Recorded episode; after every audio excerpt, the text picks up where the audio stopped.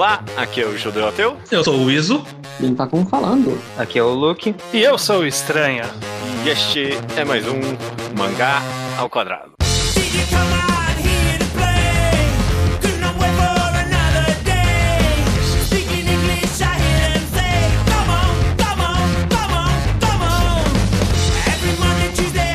Maravilha, todo mundo. Sejam bem-vindos a mais um episódio do Mangá ao Quadrado. Tudo bem com vocês? Tudo bem. Tudo bem? Tudo, tudo em ordem. É, né? Ah, ah, Tudo estão passando. naquelas. Ah, Estamos tá- vivendo. Ok, beleza. Mas uma vez não importa como tá indo a sua semana, porque ela vai ficar melhor agora. Que a gente tá gravando um quadro recorrente aqui do podcast, que é o quadro EC. Esse Uhum. quadro EC, na verdade, é qualquer coisa. É, a gente tá, tá É. ampliando muito a a abrangência do IC. Mas, tá sempre ah, bom. o, o espírito dele sempre se mantém. Que é um programa descontraído, né? A gente aqui É. batendo papo, jogando as coisas na parede, ver o que cola, ver o que não cola. Como na maioria dos ECs, é fácil interpretar só pelo título. O título desse podcast vai ser E se fosse. Bom, agora eu me arrependi já. A gente tá em dúvida em qual vai ser o título, mas vai ser. e- ou E se saísse hoje, que o pessoal tá reclamando desse título porque tem uma cacofonia aí no E se saísse, ou e se fosse lançado hoje, que eu não gosto, porque parece muito comprido. Então acho que vai ser E se saísse hoje. E se fosse hoje? Não precisa colocar mais nada. E se fosse hoje, né, mais ou menos. Não, acho- não, Eu acho que não faz sentido. não fica muito é claro. quase aí. comple- completo, assim. E se Yu Yu Hakusho fosse hoje? Não fez É. sentido essa frase. Claro que faz. Pra mim faz. Não, faz sentido, Não. No, faz sentido no sentido de que se o Rock Show se passasse em 2020, é isso? É. Bom, a ideia dá pra entender. Que é mangás clássicos, né? Tipo, é- é- essa é uma discussão que sempre rola, na verdade, quando eu paro pra pensar, tipo, entre otaquinhos, né? Principalmente esses shonenzões clássicos e tal. Tem muito papo de, ah, será que é nostalgia? Será que não é? E essa ideia de que, ah, não, se Dragon Ball saísse hoje, nunca ia ser o sucesso que foi, sabe? Uhum. É, nunca, nunca, te- eh, nunca seria um sucesso de venda nem de crítica. A gente não quer entrar, sei lá, muito nas minúcias de tipo, ah, não, a análise tem que ser de acordo com o tempo e o- o- levar em conta ou não Uhum. é, o contexto da época, porque a gente já tem muito podcast que é exatamente essa pretensiosidade toda. Sim. Dessa vez não, a gente quer pegar uns mangás, tipo, justamente uns clássicos, Dragon Ball e o Yu Hakusho, cada um a gente vai trouxe vários exemplos aqui, jogar na parede e ver, e aí, se fosse lançado hoje, ia fazer sucesso? E Ou talvez, como seria. e, exatamente, e, e talvez até abranger por esse lado que, tipo, e aí, se Dragon Ball fosse lançado hoje, como é que ia ser escrito para começo de conversa, né? Será que seria o mesmo Dragon Ball? É, vamos ver isso então. Deixa eu já fazer uma. propor uma regra aqui pra gente não cair num buraco de discussão específico. que é o seguinte: que se a gente falar assim, não, mas se Dragon Ball saísse hoje, mas é que Dragon Ball ele influenciou na época os shonens de hoje. Então ele seria influenciado por ele mesmo. Então, tipo, vamos imaginar que. A gente tá transportando Dragon Ball pra agora, mas existiu um mangá etéreo que fez exatamente o que Dragon Ball fez pra- pra- pela mídia na época que Exatamente. Dragon Eu tava Ball. perguntando isso. Dragon Ball saindo hoje em dia num mundo em que já existiu Dragon Ball e todo mundo esqueceu. É, não, que tipo, que os efeitos de Dragon Ball na mídia existem, mas, né, o mangá em si tá nesse momento agora. Toda a mídia é igual, então não tem como. Não tipo, tem por exemplo, problema. se Dragon Ball nascesse hoje, mas Naruto ainda existiu do jeito que existiu, vamos fazer de conta que alguma coisa magicamente influenciou ele. Exatamente. One Piece é Exatamente. igual, Naruto é igual. Uhum. Exato. É, bora lá então, quer saber? Vamos começar chutando a porta de uma vez. Vamos começar verdade. justamente. Oi, desculpa. É que é o que eu falei, tipo, ah, One Piece continua igual. Dá quase pra colocar o One Piece nesse programa. O One Piece não começaria da mesma forma em 2020. eu acho. Ah, bom, provavelmente eu não. tenho minhas dúvidas. Ah, Nossa, bom, você já tá complicando o meu tema, eu não queria algo tão recente. Vamos começar. até quando a gente fala assim, eu vou fazer o programa de manga que já acabou, o Luke traz One Piece pro podcast. É impressionante. Ele não consegue. 23 anos. Vamos começar com a ideia que originou esse programa, porque esse programa originou com o Iso sugerindo justamente fazer um programa inteiro só de Dragon Ball. Mas não quero falar um programa inteiro só de Dragon Ball, então vamos tirar isso logo da frente. É, Eu vou Uhum. começar com a pergunta então. Vocês acham que se Dragon Ball fosse lançado hoje em dia, no contexto que a gente falou em que já existiu o Dragon Ball, você acha que ele seria um, continuaria sendo um sucesso automático? Automático não. Eu acho que, inclusive, tem um risco grande de Dragon Ball hoje em dia, que é a galera não realmente se empolgar com a parte inicial da história. Tem muito mangá gag despretensioso que a Jump meio que não tá dando muitas chances hoje em dia. E também Eu- eu... acho que a simplicidade dele parece meio banal pra hoje em dia, talvez. Hum. Porque hoje em dia, quando o pessoal critica Dragon Ball, fala, "Ai, é muito simples, é só porrada, não sei o quê. Isso talvez não colaria, porque a gente vê as pessoas reclamando de coisas mais recentes que, em tese, são meio nada mais do mesmo. É, eu acho que ele tem um, algo que joga a favor dele, é que o Toriyama, ele é muito bom quadrinista. Sim. Não, Sim. não tem, Ah, não tem como tirar dúvida. isso dele. E ele sabe, ele tem ritmo de, de gag, ele tem ritmo de capítulo, ele tem ritmo de luta, ele sabe manter interessado. Então eu acho que a Jump ela é complicada porque ela é muito contextual, né? Às vezes uma coisa que faria sucesso dois anos atrás não faria hoje por questão de contexto, do, do momento que, que tem outros mangás na revista e se eles estão bons ou ruins. Mas eu acho que Dragon Ball, ele, tipo, não sendo um contexto completamente adverso, né? De estar, sei lá, na melhor fase de One Piece, na melhor fase de, de Kimetsu, na melhor fase de tudo. Eu acho que ele conseguiria grudar de alguma forma. Principalmente porque ele traz algo que não tem hoje na revista, né? Que é essa, pelo menos no começo, essa pegada mais de humor, mais de aventura. É, talvez Dr. Stone tá com essa pegada um pouco. Eu Sim. tenho coragem de afirmar, eu tenho quase certeza que se Dragon Ball fosse lançado hoje em dia, ele seria um, um sucesso. Não sei se tão grande, mas seria um bom sucesso, Dragon Ball. Não faz muito tempo que eu e você, Estranho, a gente leu o primeiro capítulo dele, num Uhum. programa que não existe mais, chamado Primeiros Capítulos. E eu lembro de comentar nesse programa, foi a primeira vez que eu li o primeiro capítulo de Dragon Ball. De tipo, eu leio e pensar, ah, mano, isso aqui poderia ter saído hoje. A- Uhum. A, a arte dele não datou nem um pouco. Borderline está melhor do que, tipo, muita coisa medíocre que sai na revista hoje em dia, sabe? Tipo, Uhum. Ah, isso. A quadrinização dele ia segurar, né? É. não é uma arte genérica. E, tipo, a- mais do que, quadri- do que a quadrinização, a arte no geral dele. Eu achei que, tipo, é muito limpa e quando é detalhada é magnífica, sabe? Tipo, to- os carros e as tecnologias que todo mundo elogia do Toriyama. Não é à toa, é muito bem feitinho mesmo. Eu, eu acho que o carisma que ele teve na época se mantém até hoje em dia. E, sei lá, Sim. se existe algum debate sobre Dragon Ball hoje em dia, é porque as pessoas, a maioria das pessoas não lê o mangá, na verdade, né? Então tem isso. Sim. Tem isso, sim. Eu, eu acho que o começo do Dragon Ball ele seria muito carismático, como foi, inclusive, porque. Mas que. Que o comecinho tinha muita pouca luta, era muito uma coisa de exploração, vão vir para várias ilhas diferentes, achar as esferas e. Isso acho que ainda tem uma pegada que agradaria. Esse Uhum. clichê não datou. É, o, o, o Shonen que Dragon Ball virou datou um pouco, mas esse começo não datou, acho. Então, o negócio, cara, é que Dragon Ball já era muito diferente para as coisas que tinham na época, né? Compara, sei lá, com Hokuto no Ken, o Otoko no Ku. É, Acho que ele se destacaria hoje ainda. Ele seria meio diferente ali. Sim, Dragon Ball, inclusive, foi. tipo, Quando lançou Dragon Ball, Dragon Ball fez sucesso em parte por ser diferente do que era o normal dos shonen. Exatamente. Uhum. Agora, eu, eu acho que, que a, a grande questão, acho que ninguém aqui- a gente já argumentou aqui que faz todo sentido que o começo de Dragon Ball agradaria.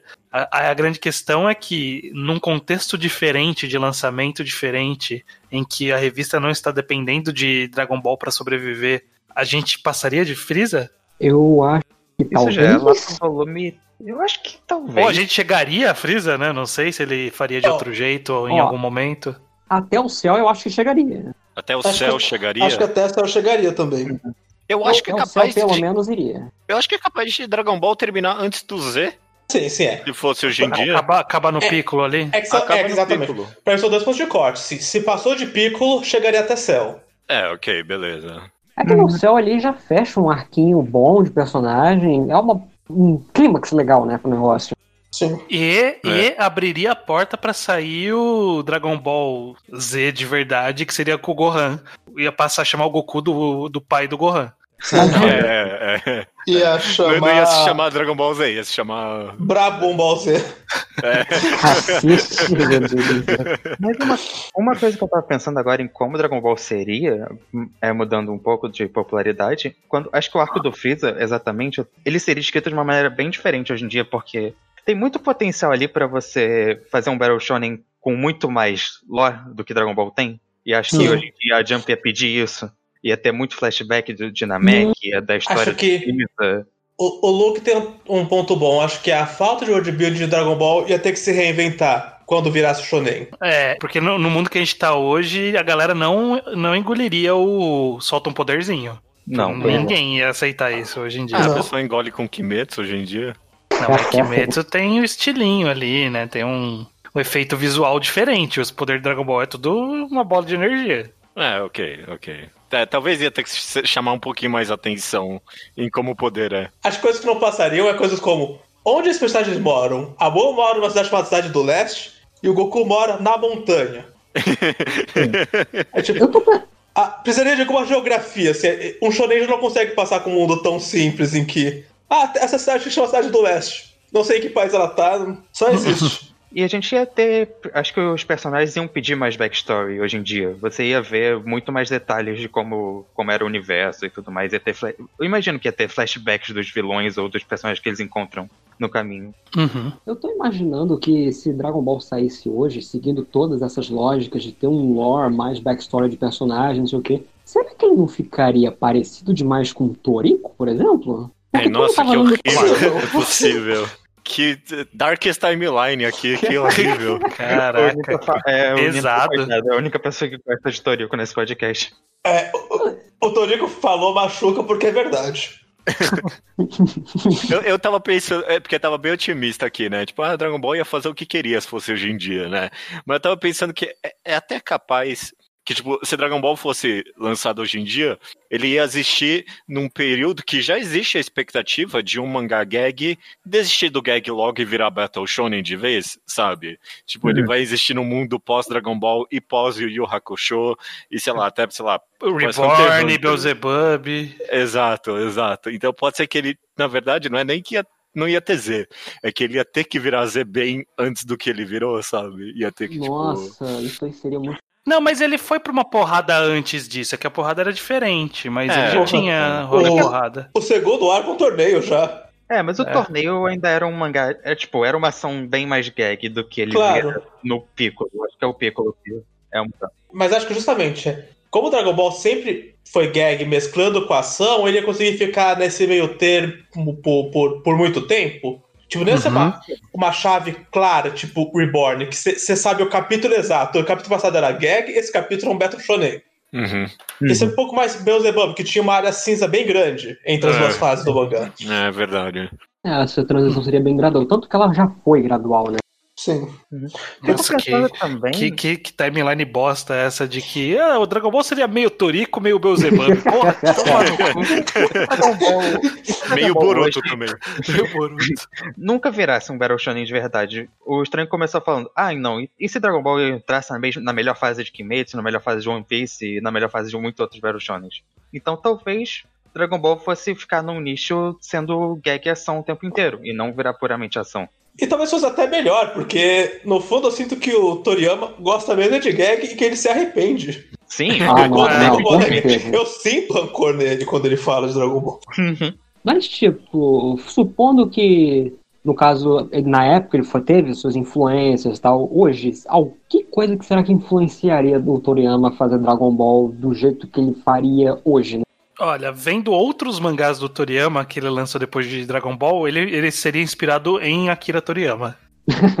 ele, ele, ele, é, ele é muito, tipo, ele tem o estilo dele e ele faz aquilo lá. É isso que ele faz. É, bom ponto, bom ponto. Eu, eu acho que talvez uma coisa que mudaria é que os editores iam pedir pra ele fazer o mangá. Ah, vai full Japão. Tipo, hoje em dia, literalmente, ano 2020. Não faz na China, não. Faz Japão feudal mesmo, que é isso que tá na moda hoje em dia, parece, sabe? É, é, é, co- copia Kimetsu um pouquinho aí. Não, mas, tem- mas ele é baseado num conto.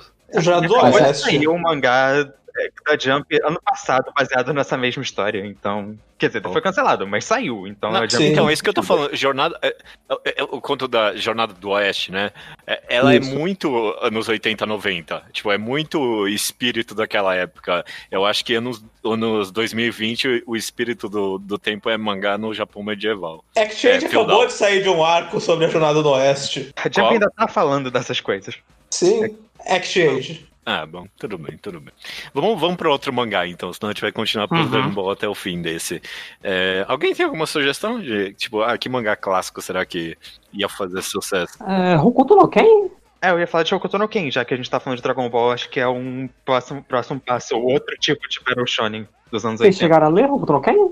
Lê um Ou pouco. sabe eu tenho- mais ou menos Eu tenho como é a história? conhecimento de osmose Eu- cultural bastante. Não, eu vou falar do que eu sei do que é o mangá é, mas eu não, não Eu, li eu sei que o Kenshiro fala, você já está morto. Não sei nada além disso. Eu sei que o Kenshiro procura um cara numa pilha de palha e aí aparece o rosto. É, Não, o cara é um- procura, o cara procura alguma coisa na pilha de palha e sai o Kenshiro. É, Isso aí acho que é coisa do anime, só nem lembro se tem no é, mangá mesmo. imagino que é mesmo. Mas, Mas assim, esse, esse copiar e colar 2020 nem fudendo. não, né? não Tipo, funciona. Não, não. Primeiro Não só que não nível- funciona, como meio que tem um Hokuto no Ken saindo, não tem? Tipo, e ninguém se Tem? importa? Ah, tem. Inclusive, Qual? eu acho que... Tem um desse, sei lá, punho do, do céu azul, não, Não tem tá essa sendo uma sequel, spin-off? Ah, não, é, tem é, é, prequel. Tem uma prequel, soltou É, então. Ken. É, Literalmente está saindo agora e ninguém dá uma foda. Bom, é, eu, pra começar, eu acho que Hokuto no Ken ia dar certo numa revista Seinen, saindo É, como sai hoje. Não ia Poderia- sair na Jump.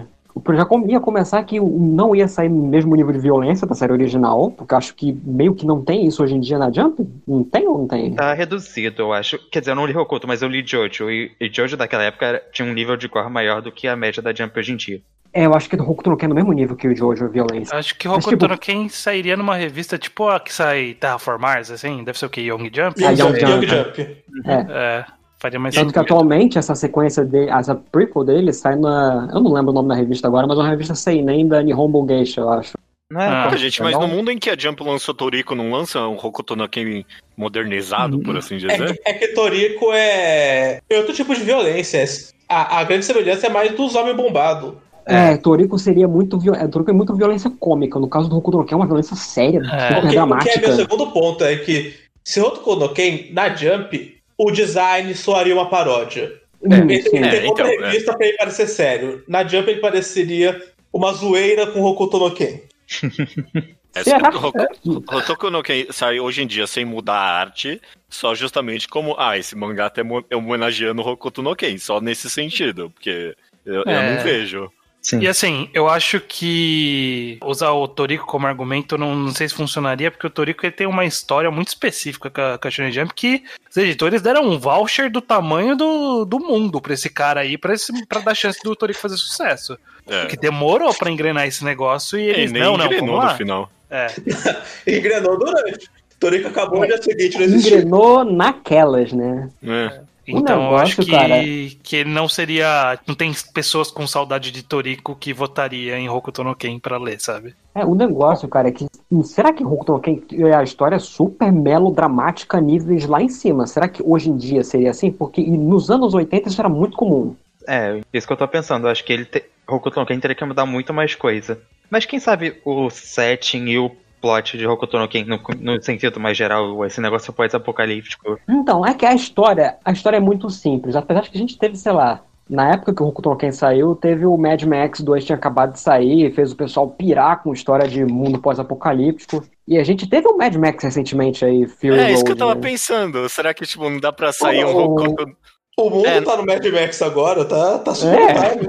É, é, é, é, lança Hokuto no Ken hoje em dia, só que baseado... A influência é o novo Mad Max, é o Fury Road, justamente, né? Isso tem potencial.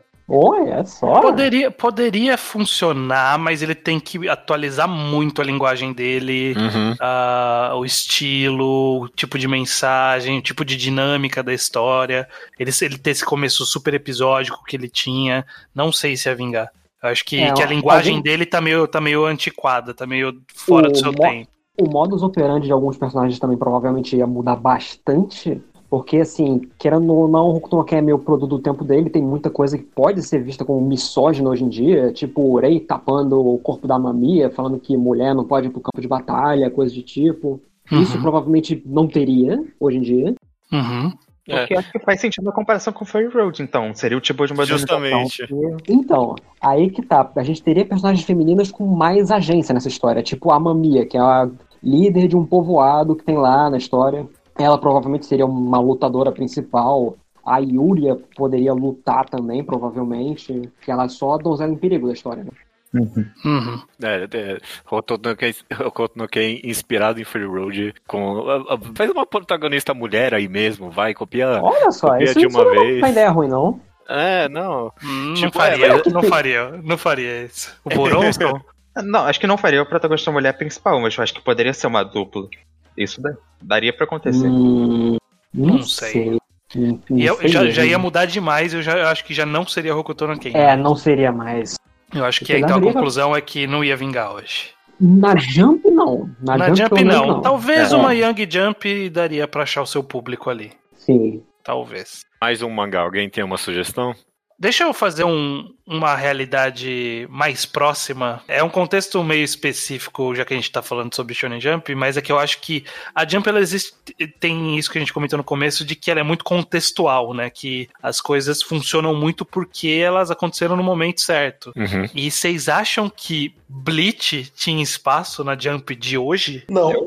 Sim, não eu acho. Sim. Nossa, tranquilamente. Sim. Porque eu acho que muito Assim- mangá ainda tá tentando fazer o que o Bleach faz e alguns estão dando certo. Eu acho Mas que vocês não acham que Bleach muito ele, ele só vingou porque ele foi na época muito certa de popularização de anime é, online? E aí veio na aba de Naruto, e, Não, e ele fez não. sucesso Não, porque, porque era o que tava lá na hora, sabe? Não acho, não acho que o sucesso de Bleach derive do quão é acessível o anime ela pro ocidente, porque a Jump, na época eu não cagava pra isso, eu tenho dúvida se hoje eles se importam, mas na época é certeza que eles não se importavam Uhum. com o quanto estourou no ocidente, mas eu acho que Bleach foi o auge da boa vontade do público, com qualquer mangá com lutinha, a gente já ama muito, sem, Uhum. sem pensar a respeito. Que e seja hoje a gente estiloso, tá- assim. bem mais cínico. Bleach teria que fazer muito mais do que o mínimo pra gente já falar: caralho, olha que foda essa espada, esse mangá é do cacete. É, mas eu acho que o tom, é, o tom e o estilo de Bleach, ele,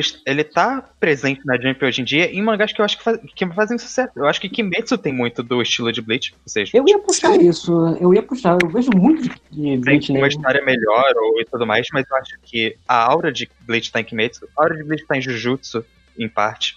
E esses são mangás que estão fazendo sucesso. E Black acho que Clover, talvez? Black Clover não, Black Clover é Naruto. Não, não, não é pra tanto também.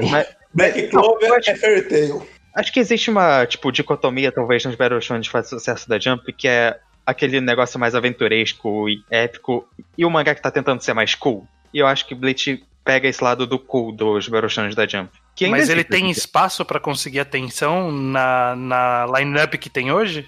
É, e que, que até Ó. o segundo ponto é, e a gente tava tendo essa conversa muito recentemente, porque semana passada a Jump estreou o mangá chamado Boneco, é, Bone Collection, Sim. e a primeira página falou, nesse mangá mundo tem yokais e exorcistas, e todo mundo falou, uh, outro mangá de yokai exorcista. Sim. Não, É. mas é- é- é- esse mangá chamou a atenção quão ruim ele era, na verdade. Que esse é o meu ponto, na verdade.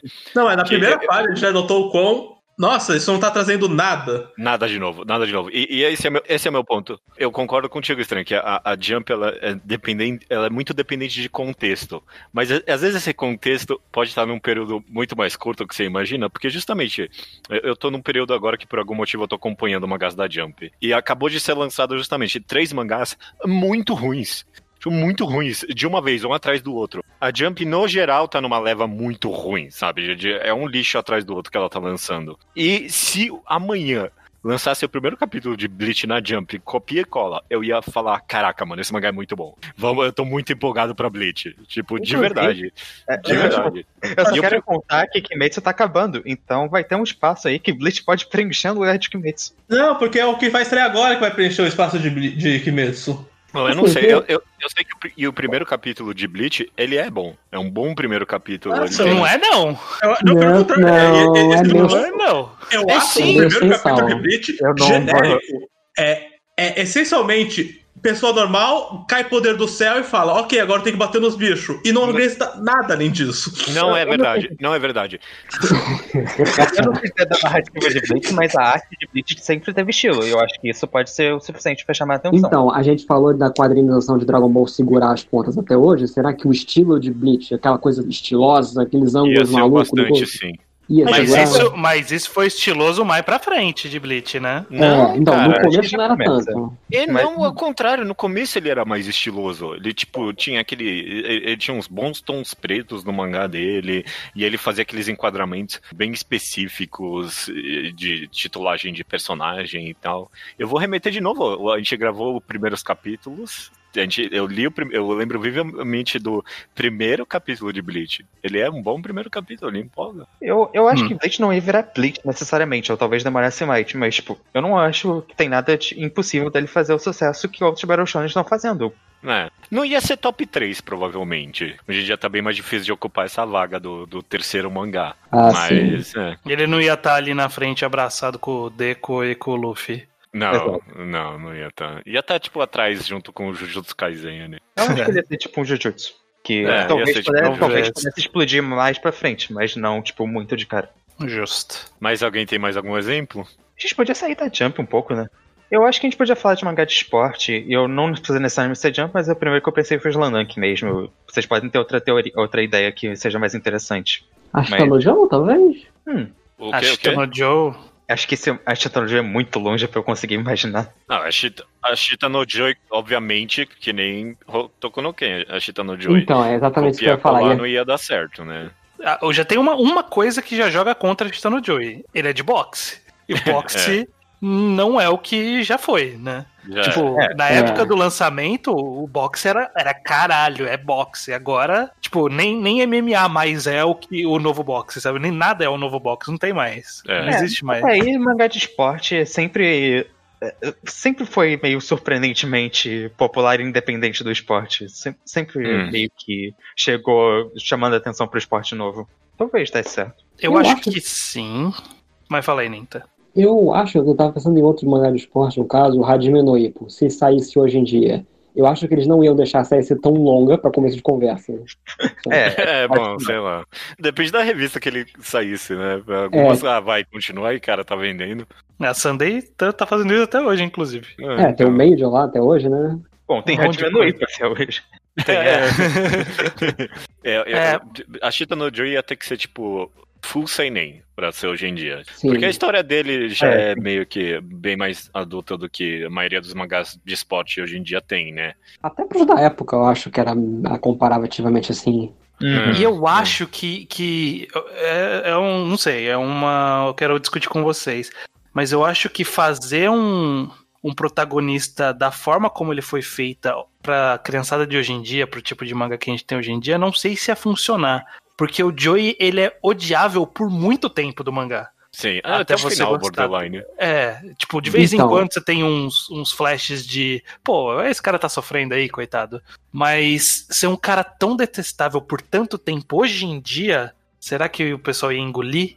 Na Shonen Jump, eu acho que não. Shonen É, Jump não. Ele é da Ma- Magazine, né, que ele saiu. É, nem, acho que nem na Magazine, Acho que na nem na real. Magazine também hoje em dia. Bota É, numa Young Magazine aí, ou na Afternoon, na Morning. É, acho É. que o Afternoon da vida poderia dar certo. Tem um mangá mais contemporâneo que é tipo quase um comentário em cima de Ashita no Joy, que é Chamou, S-A-M-O, até chegou, acho que chegou até a ter Hum. filme.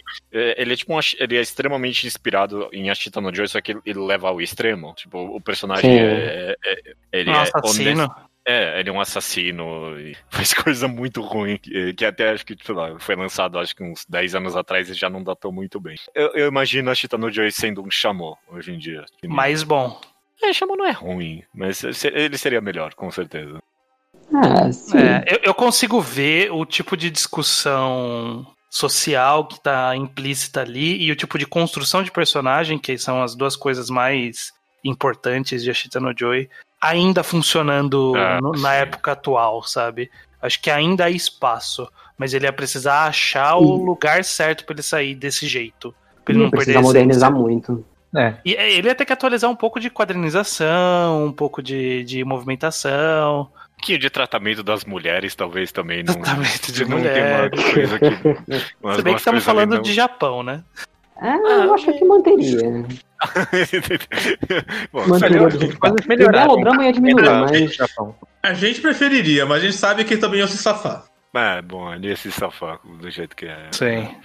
Eu, eu, você sugeriu o Slam Dunk, Luke. Eu, eu gostaria de pensar um pouquinho nisso. Porque, obviamente, se você pegar Slam Dunk da segunda metade pra frente, copia cola, hoje em dia, sucesso. Eu acho que não tem erro. É, sim. Beleza, é, não, tem, não tem nada pra mudar ali. Eu acho que a principal coisa de Landunk seria ver se ele ia conseguir demorar tanto até realmente começar a ser sobre basquete, até partida de fato. Que Landunk É. demora um pouco. É, Demora. Sei se demora. a Jump ia deixar assim.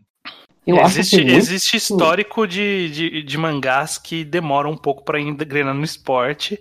E tanto de, tipo, exemplos de sucesso, exemplos de falha na Jump. Então, é meio, meio mo- jogar uma moeda pra saber. É porque a influência de Slam Dunk hoje em dia ainda é muito viva no mangá de esporte. Porque Ah, até é. hoje não teve nada que superou ele. Possivelmente nunca vai ter. Esse é um problema, na verdade. Então, tipo, a- a- ainda tá viva a influência de Slam Dunk de tipo, ah, ok, não, não é problema o protagonista começar não sabendo esporte e a gente sendo introduzido ali aos poucos. Eu ainda vejo o mangá começando assim, sei lá. Hum, eu acho que sim. Muito do que a gente falou sobre Dragon Ball talvez se aplicaria para Slandunk também, no caso.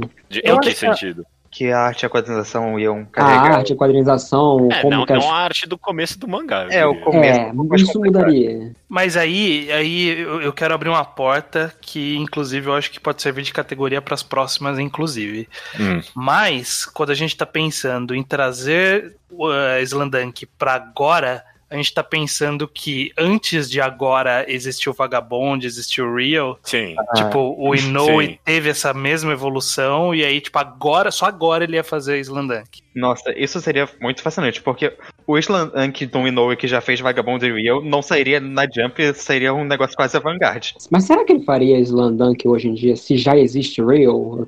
É, não, Não, nem pô, faz vagabundo demais. Eu, eu- Não, bom, eu acho que o de hoje em dia seria muito diferente. Não seria um, um mangá de esporte shonen convencional nem fudendo, porque o, o Inoue entrou numa espiras meio... É, meio isso. eu imaginei, na verdade, o Slam Dunk igualzinho do jeito que é, só que com a arte do Inoue do jeito que tá hoje em dia. Desde É, o começo. Desde o começo, é. Isso seria Mas aí que tá, essa, essa arte mais detalhada, rebuscadona, pegaria na Jump atual ou ele teria que mover pra uma Young Jump, por exemplo? Pegaria, não. Pegaria porque ela é bonita Uhum. meio que universalmente, assim, sabe? É, Sim. Ela, ela ela não é muito. Ela não é abstrata, ela não vai pra loucura. Ela tem espaço, acho, na Jump, sim, pra uma eu- arte eu mais que assim.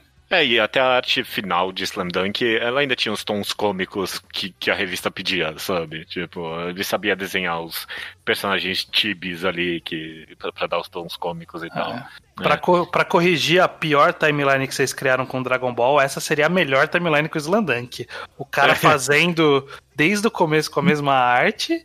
E a gente lê, acabando, pegar a experiência de, tipo, ô, semana que vem acaba o mangá. Isso aqui, que caralho, que porra é essa? Olha, só.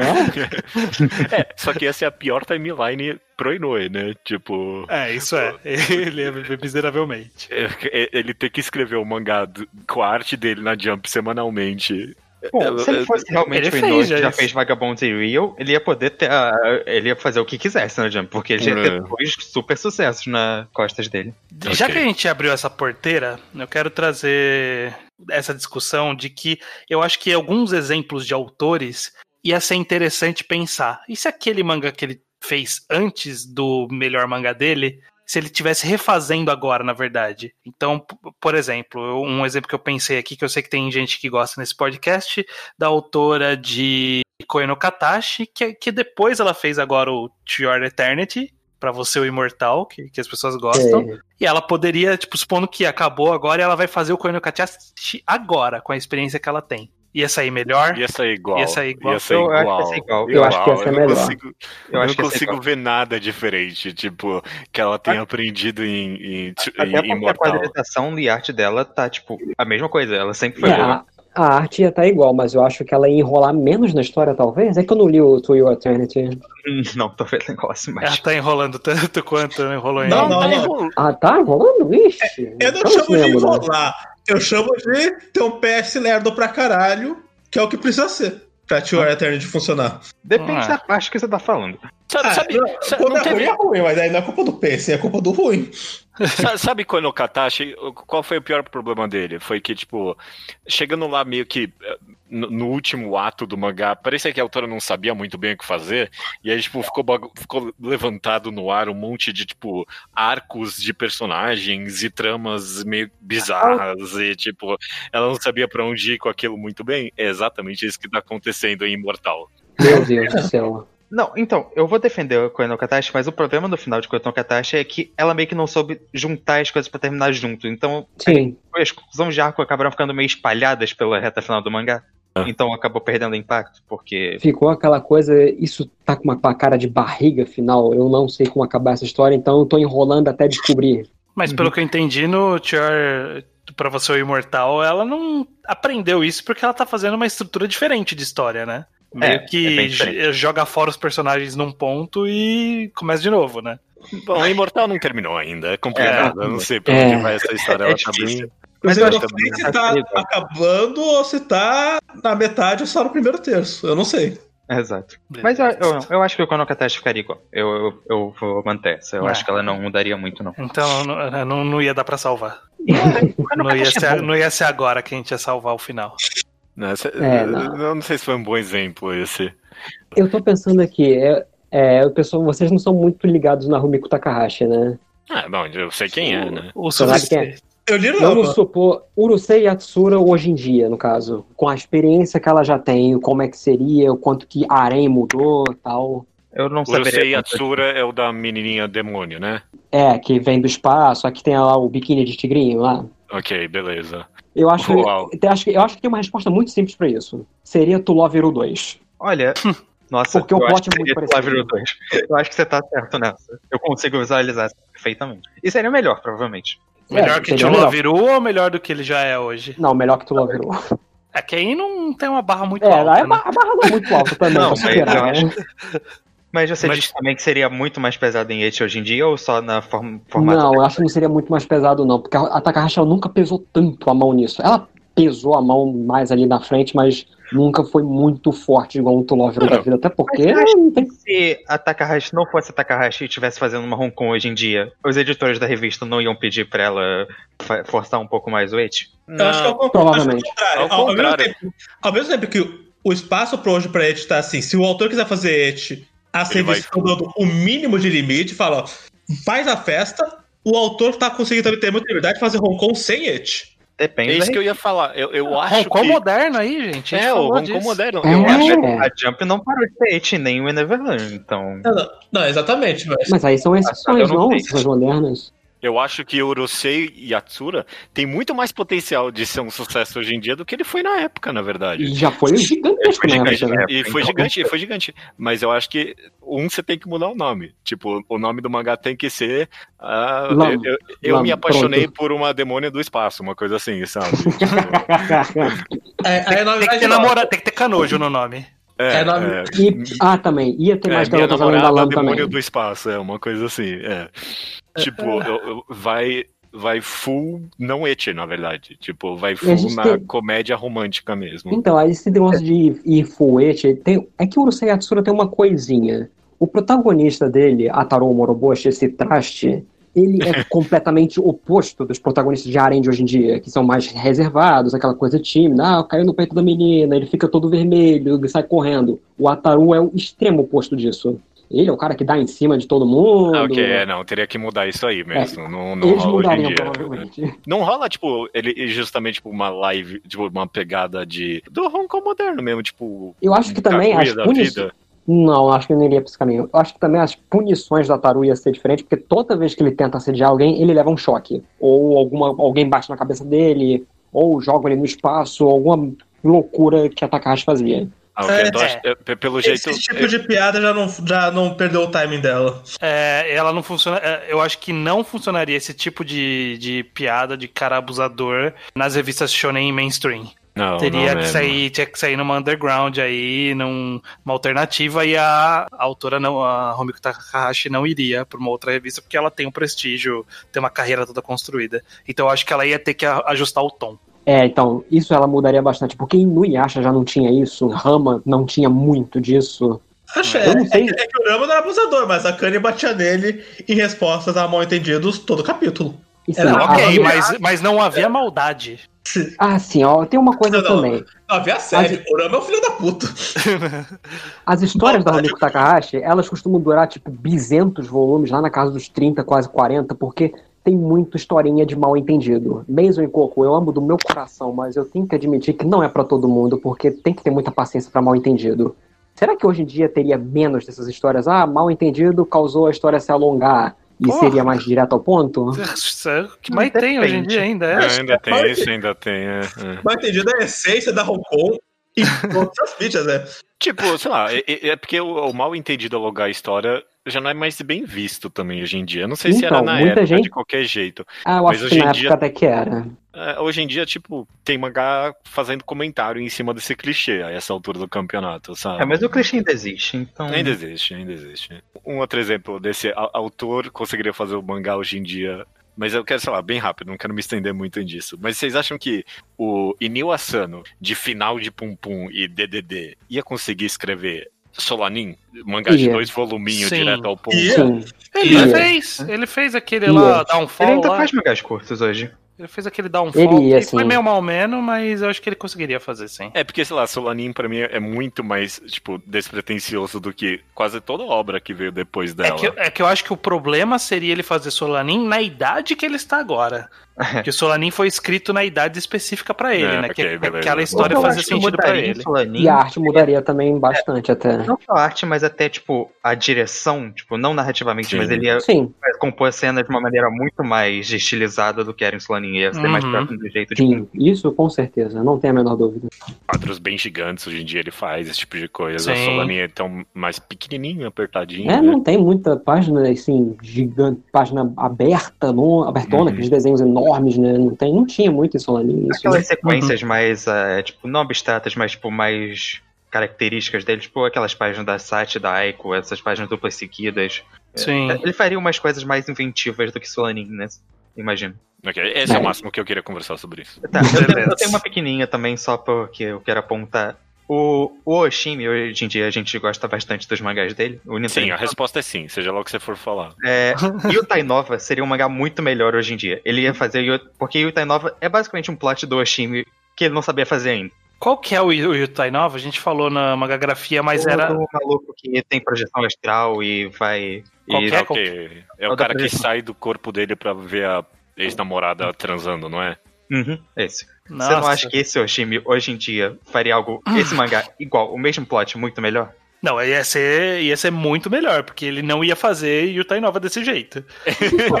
ia Eu- ser. eu- Ia, eu tipo, acho que poderia ter a mesma história. Eu acho que poderia não, ser o a mesmo. conceito. tagline ia ser a mesma, mas a história ia ser totalmente diferente. Hum, sim, sim. Tipo, mas Eu- os eu acho que seria narrado de maneira diferente, mas ia passar pelo, por plot points bem parecidos. Supondo que a ideia chegou pra ele como essa frase na cabeça: o cara sai do corpo pra ver a namorada transando. Uhum. Quando ela surgiu naquela época que ele fez Yutai Nova, se ela surgisse agora, ele ia evoluir essa história pra outra coisa. Sim, sim. E eu acho É. que seria bom. Então, sim, eu acho que, Eu acho que é que, poderia funcionar hoje em dia. E seria bom, porque apagaria, inclusive, o Yutai Nova da história dele. O que ajudaria a carreira dele. Ok. Mas, Voltando para autores assim mais antigos, eu tô pensando em um aqui, é, Gonagai, no caso. uh, Devilman, se ele fizesse com o expertise que ele tem hoje, até porque ele já tá fazendo uma sequência de Devilman atualmente, que chama Devilman Saga. Como é que vocês, não sei se vocês chegaram a ler Devilman, como é que vocês acham que seria? Eu li Devil Eu May, tenho- mas eu não sei dizer como seria o Nagai de hoje em dia, porque eu não li mais nada do Nagai. Então, eu, a minha impressão pessoal, e que eu li muita coisa dele, é que o cara despirocou completamente depois dos anos 90. Devilman Lady tá aí de um excelente exemplo do quanto que esse cara ficou maluco. Mas eu acho que Há controvérsia se positivamente ou negativamente, mas. mas Devil Eu May, consegui- eu acho que Devil- poderia muito bem funcionar hoje em dia, talvez É, atualizando tanto que um tem aí a adaptação É. do. Fizeram recentemente, né? e é boa, muito boa. Tanto, tanto funciona que fizeram, né? É, Então, mas vamos, supor que é pela mão do Gonagai, que enlouqueceu Tipo, nos anos minha- 90, Não, ficou não- muito mais trash, muito mais farofa, a, a arte dele não mudou muito de lá pra cá. mudou. Mudou Ok. assim. se, se o Nagai arte dele- ficou mais trash ou mais farofa, eu já não sei. Porque eu acho que o Devil May tem muito. Tá bem dentro do Zeitgeist hoje em dia, com esse plot pós-apocalipse que ia dar a humanidade meio que e lutando entre si graças a isso. Eu acho que tem. Sim, é que o negócio é que o Nagai é um cara trash por natureza. E Devilman é esquisitamente fora da curva pros padrões dele. Uhum. E tem um que o pessoal tem- lê tem o Devilman e vai ler os outros achando, nossa, vai ter mais crítica social, não sei o que. Não tem, é só farofa, paródia, humor escatológico e por aí vai. Ah, mano, tá bom, sei lá, não é relevante. Mas eu abri agora a página do mangá updates do Gonagai. É tipo, é meio triste quase, que tipo, o cara não sai. É, é tudo a Devilman Saga, é, Mazinger Z, é tipo, o cara só refaz as obras antigas dele. dele, pariu. muitos desses, desses negócios não são necessariamente dele, porque tem muito spin-off que ele tá, tipo. É, criando. tem Ah, muita coisa que é spin-off dos outros. Que ele só fez- falou, pode usar, e aí colocaram crédito pra ele. É, esses autores antigos, muitas vezes, eles só assinam o nome ou falam criadores, acreditado como criador original, mas eles não estão indiretamente envolvidos, no caso. Que nem o Exato. Toriyama com Super. É, bem isso. Que nem Cavaleiro Zodíaco. É, ó, excelente exemplo aí. Não, o Devilman tá respondido aí pra mim, porque saiu adaptado. Mas, tipo, se fosse o Gonagai de hoje em dia escrevendo Devilman, eu acho que ele só ia fazer o Devilman de novo. Tipo, isso que, isso Não, que ia eu acho que acontecer. Então, pra começar, eu acho que ele ia fazer muito mais cenas de nudez, muito mais violência, Ok. ia ser muito mais trash, ia botar umas coisas muito nojentona também, tipo monstros mais nojentos e tal. Muito provavelmente.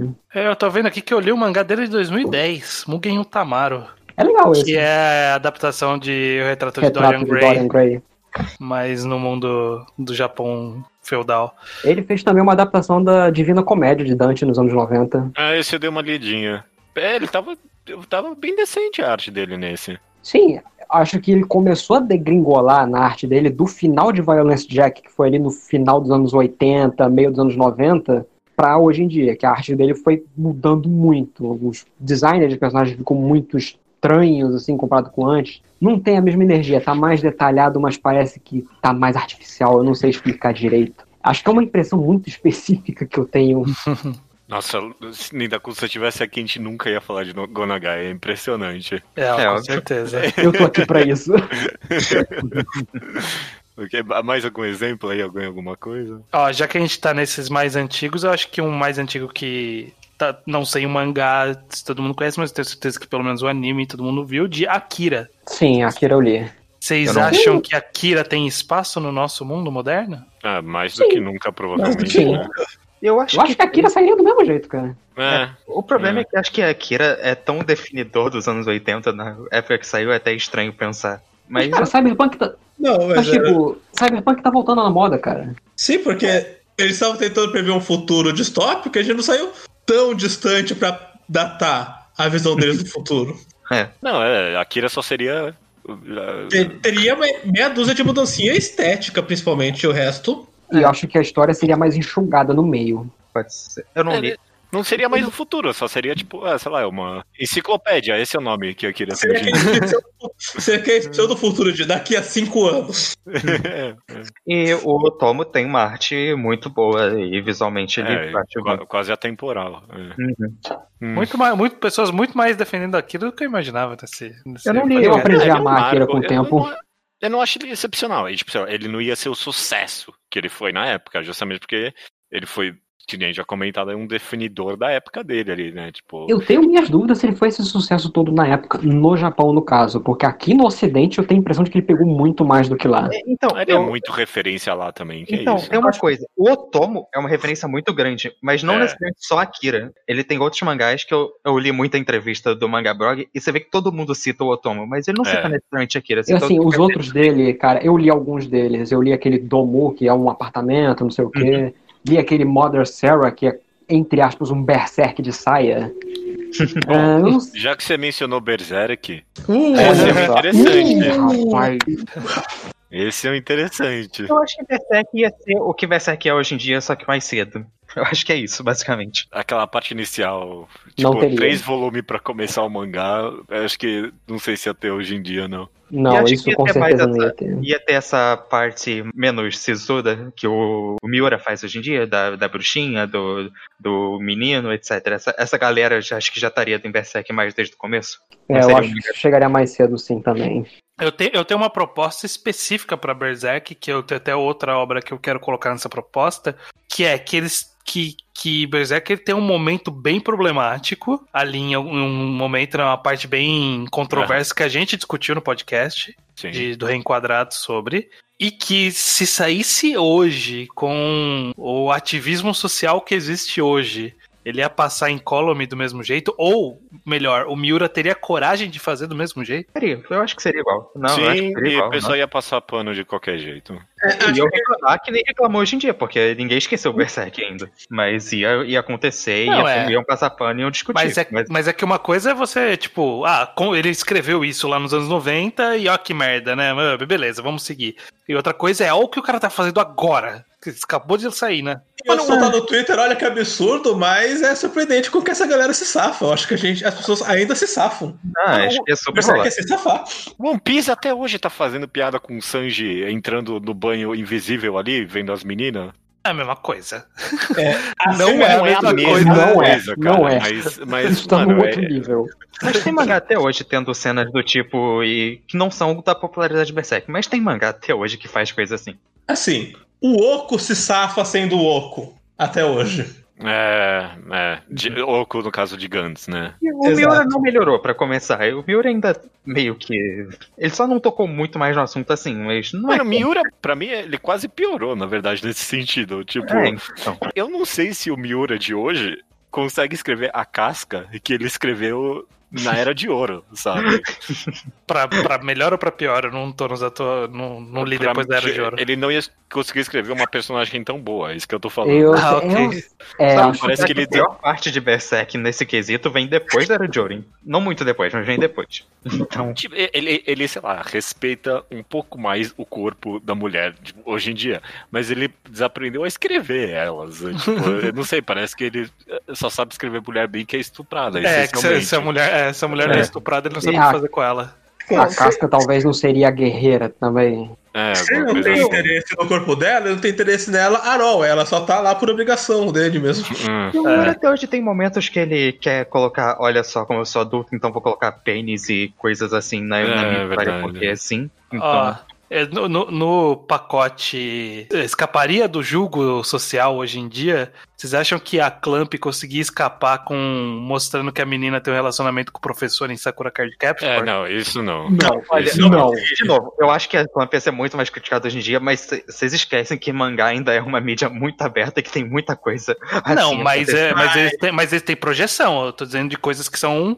Tipo. Clamp tem bastante projeção. E, e alguém aí me corrige, porque eu só ouvi por cima, eu não reacompanhei, mas não deram um Ctrl Z nessa menina com o professor no Sakura? Não, Não. sei dizer. Não, Não, não, não durante. Sakura. Durante Sakura, não. Não, não, não, depois. No anime novo que saiu. Nesses novos animes, nessas novas tentativas de trazer Sakura pra mídia, não estão meio que dando um tom down grandíssimo nesse Não. Não. Não sei dizer. Não sei dizer. Cara, Eu o acho anime que não. novo tem um, um professor com uma menina de 12 anos. Não, Tem. eu acho que.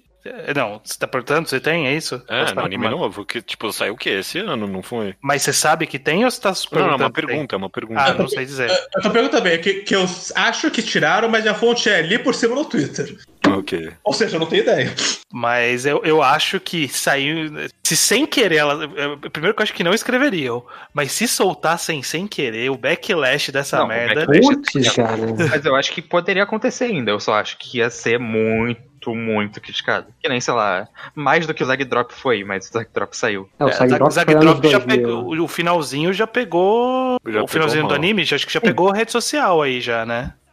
É, já, mas é sei lá, foi o final. Foi né? o finalzinho ali, é. Então ninguém é. Mas hoje em dia que tá bem mais ativo, Hum, é, eu, eu acho que, que não, não deixariam passar. bom. Não deixaram passar, no, tipo, mas é, tem dois não deixaram passar. Não deixaram passar isso ia sair ou ia sair, tipo, a galera ia enlouquecer com isso. Exatamente. Eu acho que é a segunda opção. A galera ia enlouquecer com isso, mas ia acabar saindo, sim. Cara, cara, cara, ia continuar saindo qualquer coisa, você pode só falar que. Como é que é o nome? Samurai X aí, continua publicado. Eu normal ia lá. puxar alguma hora isso. N- Não, mas então, é eu acho que tem autores que melhoraram no passar dos anos e que eu acho que não fariam a mesma coisa é, depois. Mas tem autores que eu acho que não, eu acho que são a mesma coisa ainda. É, mas é, eu sei, eu acho que, que pro bem, pelo menos nesse caso, o jogo social possivelmente impediria as autoras de meter, meter essa, né? Não precisava meter essa. Elas mesmas hoje em dia não iam escrever É. isso. É. né? É. Muito provável que sim. Beleza. Mas mais alguma coisa? Eu tenho outras, mas, tipo, eu acho que a gente pode encaminhar pra encerrar. Uma sessão de curtas, de. Sessão relâmpago um cada um. se- Sessão relâmpago um cada um. Vamos lá, vamos lá, va- vamos eh, cada um aí, vamos ver se a gente consegue. Eu, eu não pensei tão bem assim, mas vamos. ca- Cada um sugere uma H, a gente tenta comentar um pouquinho em cima. Começa você, E estranho, já que você tem bastante aí. No... Vocês acham que Death Note seria exatamente 100% igual hoje? Sim. Com, Sim. Considerando, considerando Oba do jeito que ele foi em Bakuman, em Platina Assim, End. Eu Eu acho que que, Death Note ser mais é- hoje em dia. obviamente, Death Note ia ter outra relação com tecnologia, porque ele ia tentar ser sobre o presente, e o presente já tem É. outro mundo. É. Sim. É que nem aquele one shot, né? Mostrou. o- Sim. O one shot foi justamente sobre A isso. relação, a Né? relação do Light com o computador, com a internet, com redes sociais, seria por outra lógica, mas acho que tem- tem- seria o mais parecido possível. Eu acho que seria um fenômeno cultural ainda maior, eu acho, hoje em dia.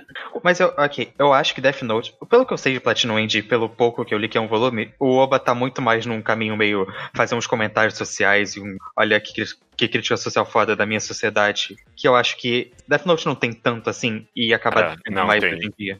Tem. Tem menos. Não, não Tem é tão menos. Hum. É que era, também era uma realidade um pouco diferente. Eu acho que com a realidade que a gente tem hoje, talvez tivesse algumas críticas mais fortes aí, de alguma forma. Como falaram acho- que foi aí é, o caso do One Shot aí, do recente, que eu não li. Eu também não cheguei a ver. Beleza. Mas- Mas eu acho que não mudaria muito, não, né? Isso, isso, manda um mangá aí pra gente. Ok, então já vou fazer em forma de pergunta. Em quantos capítulos Yu-Gi-Oh! seria cancelado hoje? Nossa, que Nossa. Se ele começasse do jeito que ele começou, ele não passava dos 20, não. É, eu não, chuto eu não sei também. como ele passou dos 20, inclusive. Não, mas mas vocês querem Fazendo, fazendo tipo, o que ele fez, virando um cash grab de uma marca de brinquedo. porque Yu-Gi-Oh! era escrito pelo escritor de Yu-Gi-Oh! e, portanto, não ia dar certo, ou por causa do conceito Yu-Gi-Oh! já seria absurdo e não ia Os dar certo? dois, os dois. É que, é que o começo de Yu-Gi-Oh! não tem cartas, né? Sim, não, Não. sei. Mas eu, porque eu, justamente, eu acho que dá pra um mangá fazer, um autor melhor fazer, tipo, joguinhos divertidos e ganhar um público nesse, nesse sistema. Mas até aí, eu- cara, acho que hoje em dia já existe KID, né? Existia antes, Hum. não? É, existia antes também. É, eu esqueci.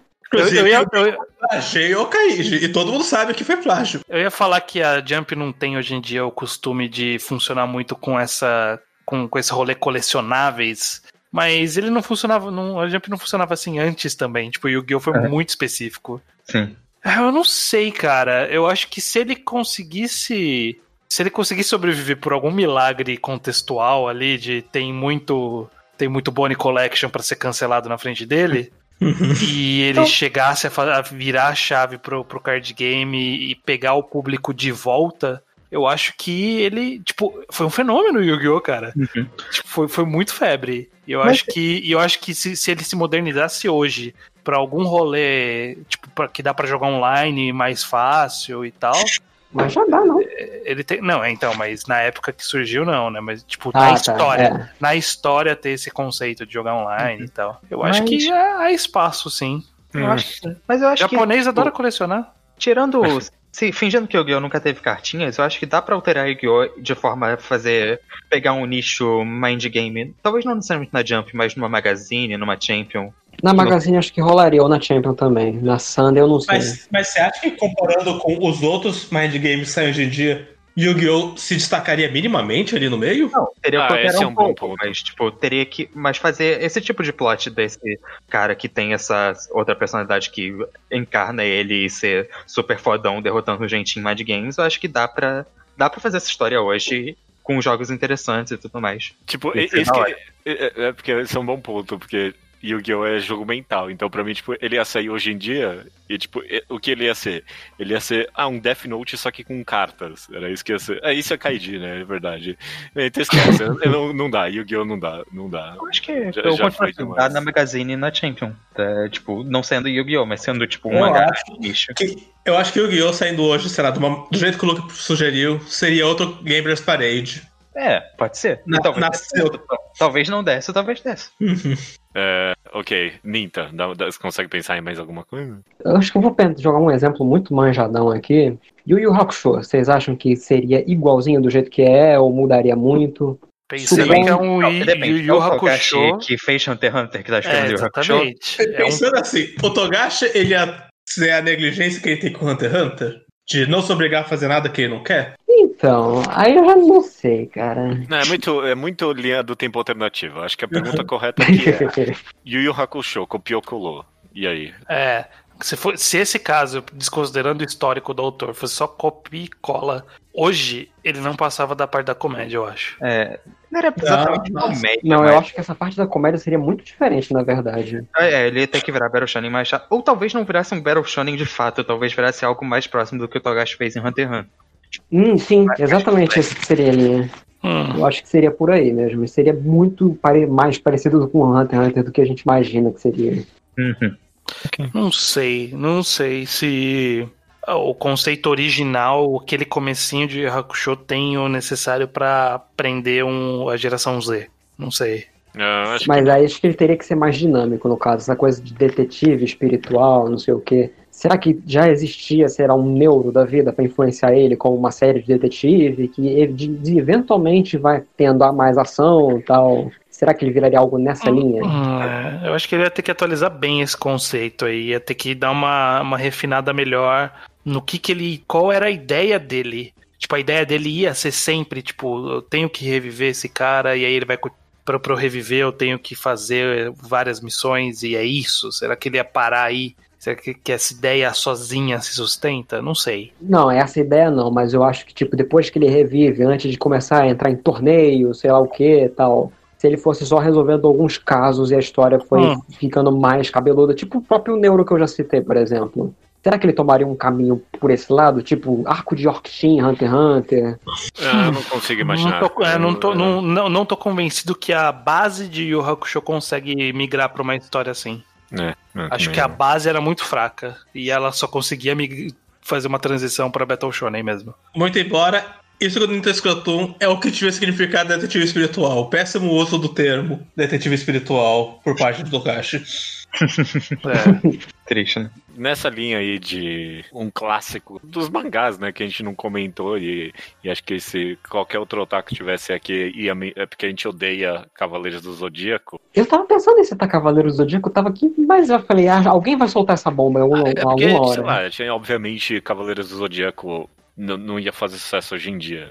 Uhum. Eu tenho minhas Existe. dúvidas. E- Eu acho que, assim, considerando o Kuro que o Kurumada não evoluiu muito em narrativa, Nada, nem arte. Na Nada. arte. Não, acho que em narrativa ele até piorou, na verdade. É só É, ver Next Dimension, pelo amor de. Deus. É que narrativo agora, ele parou de escrever a própria história ruim e passou a estragar a história boa dos outros. Ele não faria Cavaleiros do Zodíaco, ele continuaria fazendo Otokozaka mesmo e, e é isso aí. Eu acho que se, tipo, se a gente se pergunta. Se você me perguntasse, ah, será que Cavaleiros do Zodíaco faria sucesso nos anos 70? Eu ia falar não ainda. Tipo, Não, eu nos anos sei- 70 faria. Eu, eu não sei como ele fez sucesso pra começo de conversa, essa é a verdade. É, justamente. Então, é, acho é que um milagre. isso complica as coisas. É, Cava- Eu acho que eu consigo entender, cara. Cavaleiros é basicamente um Super Sentai com um tema de mitologia grega, se parar pra pensar. Ah, não, não tanto, eu acho. Acho que ele é a arte dele não é ruim por causa da época, ela é ruim, já era ruim na época. Então, Esse é o problema pior. dele é estruturalmente, não é o conceito o problema ali, cara. É, mas, mas eu acho que independente da época, agora não ia vingar. E, tipo, hoje os mangás do. O Kurumada só tem emprego porque ele convenceu gente 30 anos atrás que o mangá dele era bom. Porque hoje ele não conseguiria convencer ninguém. É ma- mais do que convencer que o mangá era bom. Ele fez um mangá que vendeu uma tonelada de brinquedos que tá todo só esperando a galinha botar o segundo ovo de ouro. Então, aí que tá, cara. Ele teria que fazer um negócio meio toy seller, assim, de novo. É, e o Toy Seller hoje em dia não. Porque- É, Não não, mais, não cara. pega não tanto. Porque mesmo o sucesso de Sensei, eu não sei se ele tem prestígio que vem junto com esse sucesso, se eu não olho e falo, ok, esse cara acertou uma vez e não tá vindo outro. Então, mas o Cavaleiros, cara, eu acho que ele chegou a ter esse sucesso porque o Kurumada tinha o Origami Kakero antes, que foi muito sucesso. Foi um negócio enorme, assim. Que É, eu mas- também não mas- sei como fez sucesso também. É, também não sei. Mas se shiftou o sucesso, tipo, de Ring Nikakeiro e aí teve esse hi- hiato gigantesco até agora pra Senseiya, ele. não, ele tipo, fez umas coisinhas no meio também. Ah, o, o monte de bosta, aquele BTX lá, aquele. Não, BTX você tá veio no podcast, você tá no pior podcast do mundo pra defender o Kurumada. Não tem, não tem ninguém aqui. Ninguém Não, vai segurar eu- a mão do Kurumada, não. Não, a cada 10 vezes são 8 que eu critico ele, só duas que eu defendo. Não, eu tenho um, mas é, é pequenininho eu acho que só o judeu vai entender. O- mas vamos rápido nisso. O autor de Kaguya, antes dele fazer Kaguya, ele fez um mangá chamado Ibi, que era um mangá, tipo, meio psico- psicológico de... IB é o nome, né? A letra I e a letra B. É. Uhum. Instant Bullet era o nome. Sim.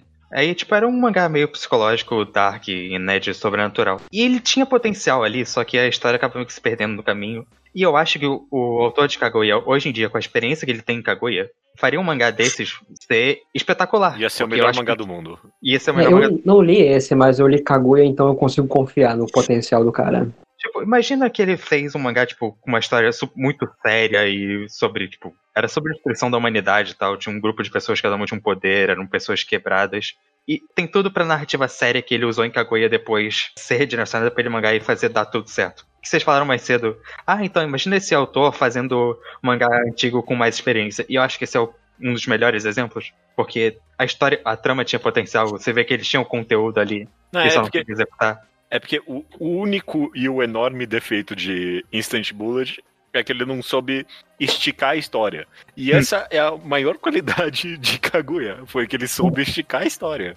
Então, eu acho que ele aprendeu com os erros, ele ia fazer Instant Bullet ser o melhor mangá de todos os tempos. Saber dosar o Ed com desenvolvimento de personagem também, essas coisas. Acho que tem. Tinha... um- Mas esse, Esse foi só pra mim, só eu e você, só nós dois, É, né? não, é. Instant Bullet mesmo. Imagina o autor de Kaguya fazendo um mangá sério, psicológico, com sobrenatural. Tipo, Não imaginei, pronto. Não, não dá pra imaginar, Não, cara. não Não, dá pra imaginar. Não Beleza.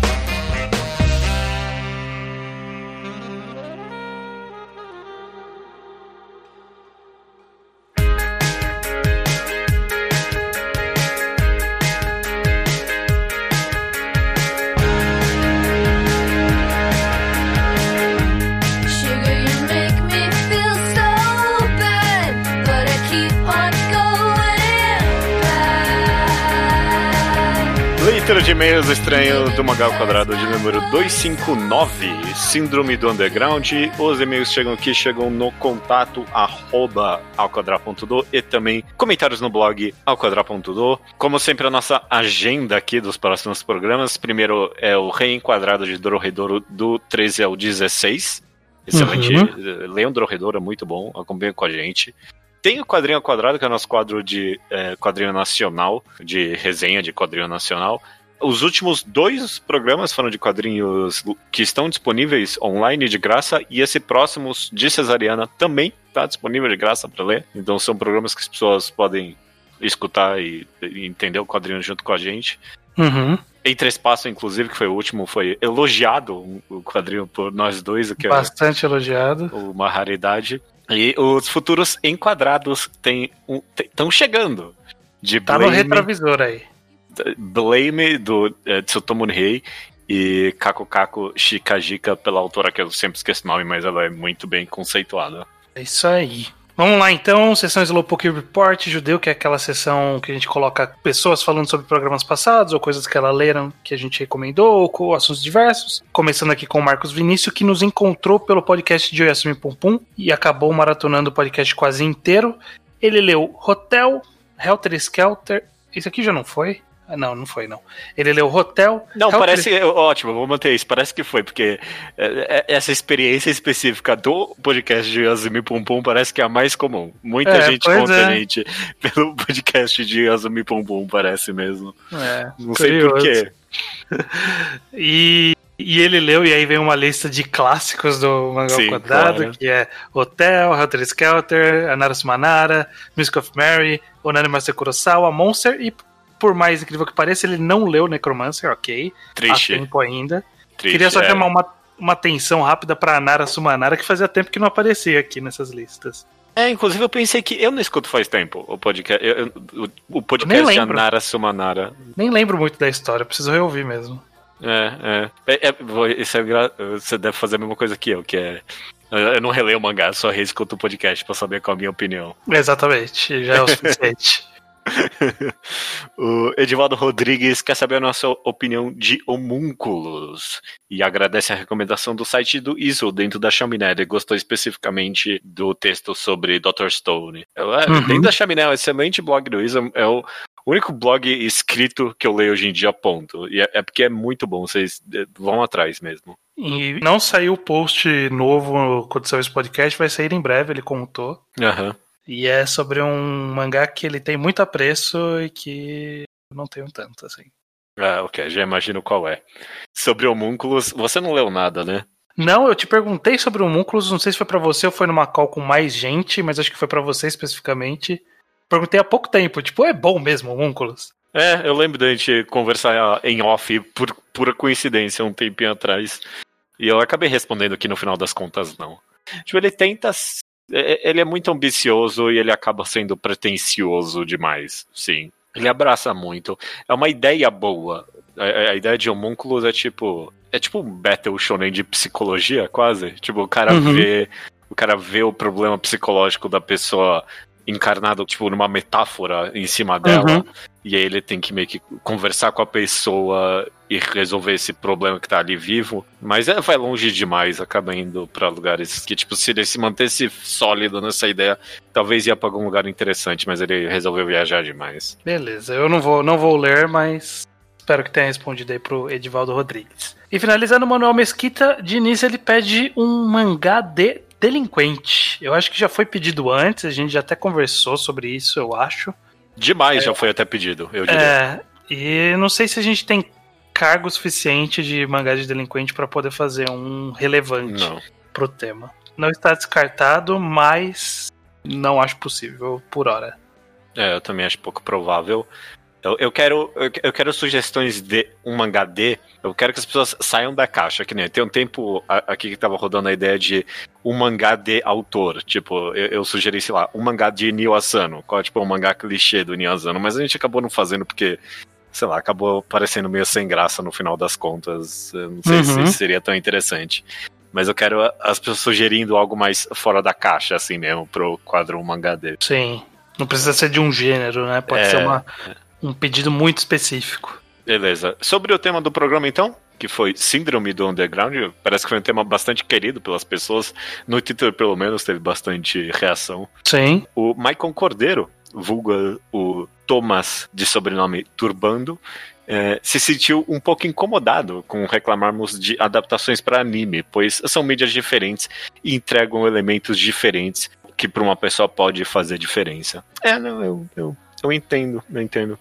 É. Mas eu entendo é. se sentir incomodado, mas o nosso tipo de crítica para animes normalmente é específico para adaptações. E eu acho que os elementos que essas adapta- adaptações incluem normalmente não são suficientes para se aproximar da experiência do quadrinho original. Às vezes é, às vezes entrega algo interessante, sei lá, o pessoal fala de Haikyuu, por exemplo, que pega a dinâmica e funciona É, não, tem vários, vários momentos em Haikyuu que eu acho que o anime fez melhor que o mangá. É, mas ele é uma exceção, né? São, É. são exceções. Então por isso a crítica. É, tem gente que fala que o anime tinha que ser analisado separadamente, mas sei lá. Acho que a gente já conversou sobre isso em um podcast. Já isso. tem podcast sobre isso. Tem, né? Acaba, quadra- acaba ao quadrado, já conversamos sobre tudo, cara. Todos os assuntos que dava, a gente já tá. Quando é, quando é algo tão específico quanto mangás, a gente já falou de tudo, não, não é possível. Qualquer tema que a gente quiser, é só fazer recortes de outros programas e tá gravado. dá, dá pra montar, assim. É, finalizando aqui a leitura de e-mails com a Yuki Naime, que sempre quis que Banana Fish fosse mais popular no ocidente e teve seu desejo realizado pela Pata do Macaco. Aham. porque teve uma animação, uma adaptação de animação recente, Sim. mas junto com isso veio uma enorme fanbase tóxica com direito até pessoa ameaçando a autora por não gostar do final. E aí ela conclui dizendo: "No fim, ainda é meu mangá favorito, mas é, parece que me expulsaram de casa." É, pois é. Eu Cuidado com o que deseja. sentimento. É, cuidado com o que deseja e eu entendo o sentimento. Eu- eu- É, é exatamente isso. Você se sente expulso de casa quando algo vira muito popular e gente ruim gosta. É isso aí, mas isso não importa, Judeu. O que importa é que chegamos na sessão final da leitura de e-mails, que vão é. seguir a tradição do anterior. É, ok. é, cê- você manteve vivo. Eu já estaria pronto pra abandonar a ideia. O que, que, que você fez aí? Vai ser mais uma sessão de trivia do Mangal Quadrado, trivia barra quiz Mangal Ok. Quadrado.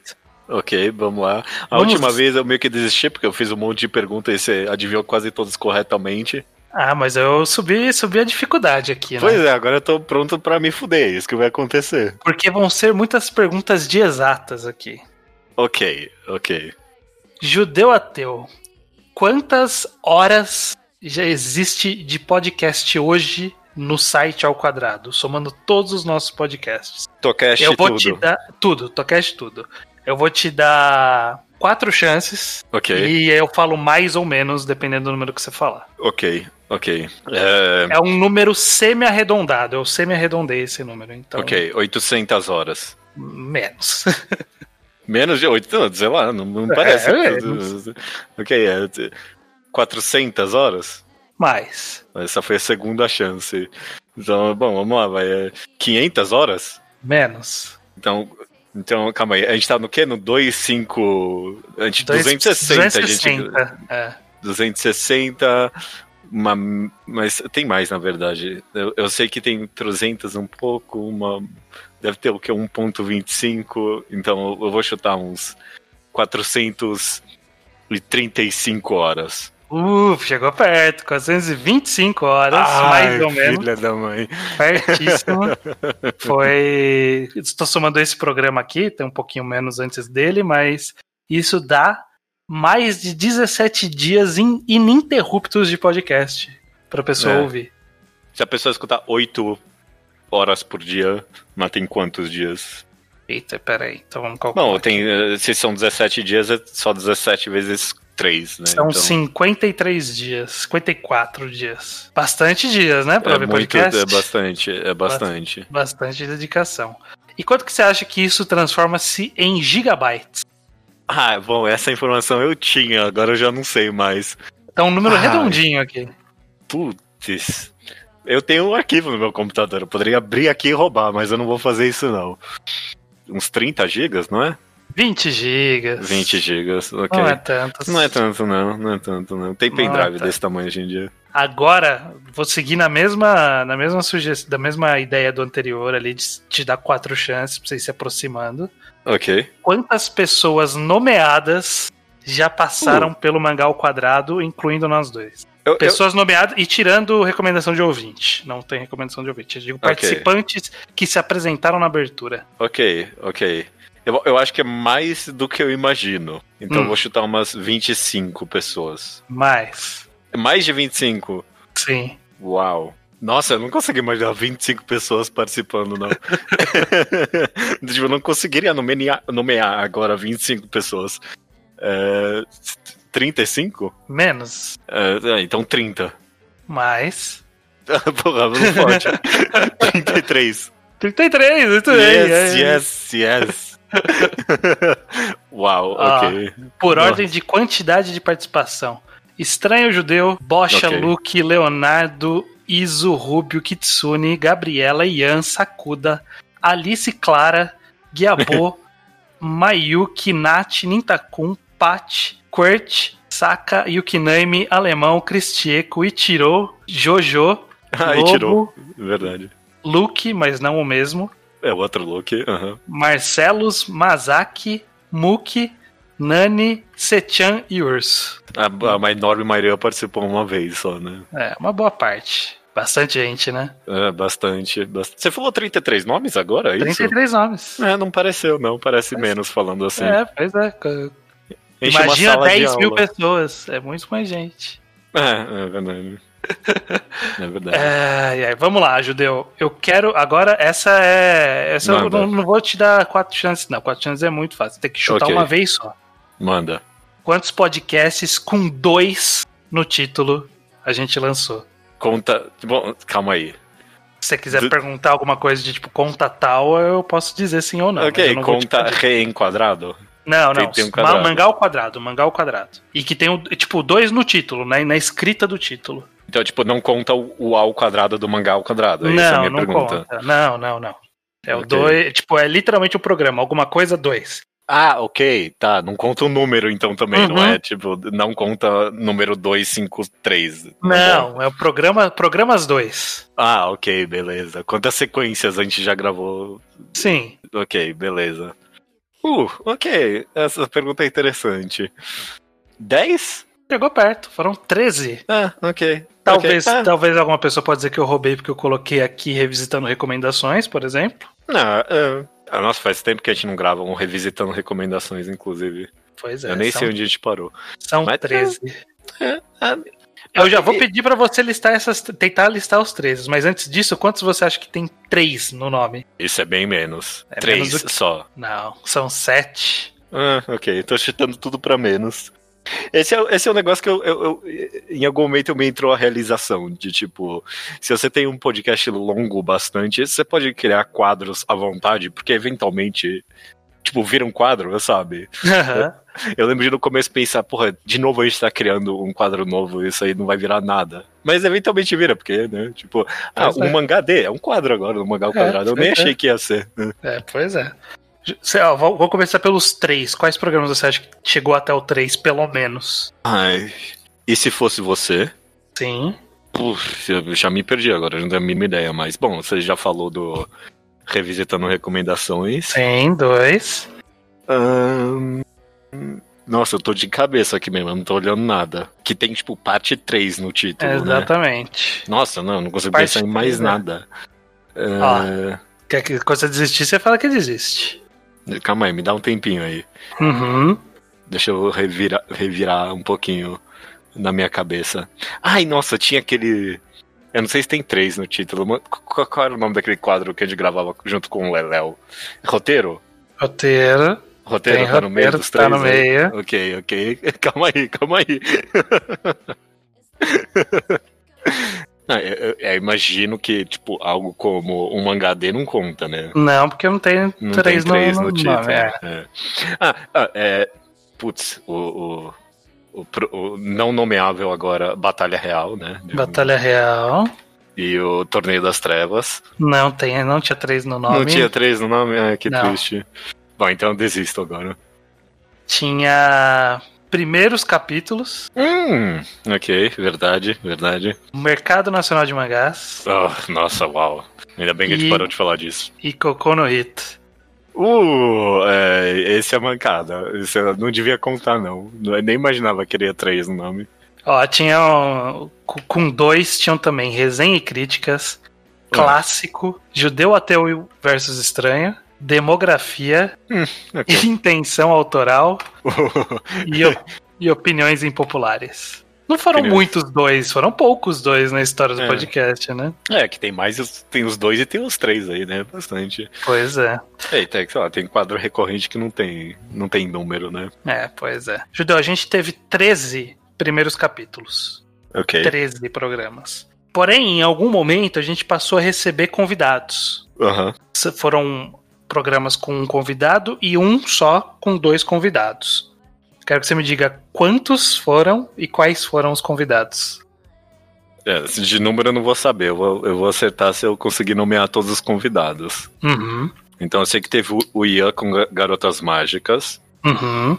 teve a, é, a Mayuki, né, com vidas universitárias, essencialmente era sobre, né?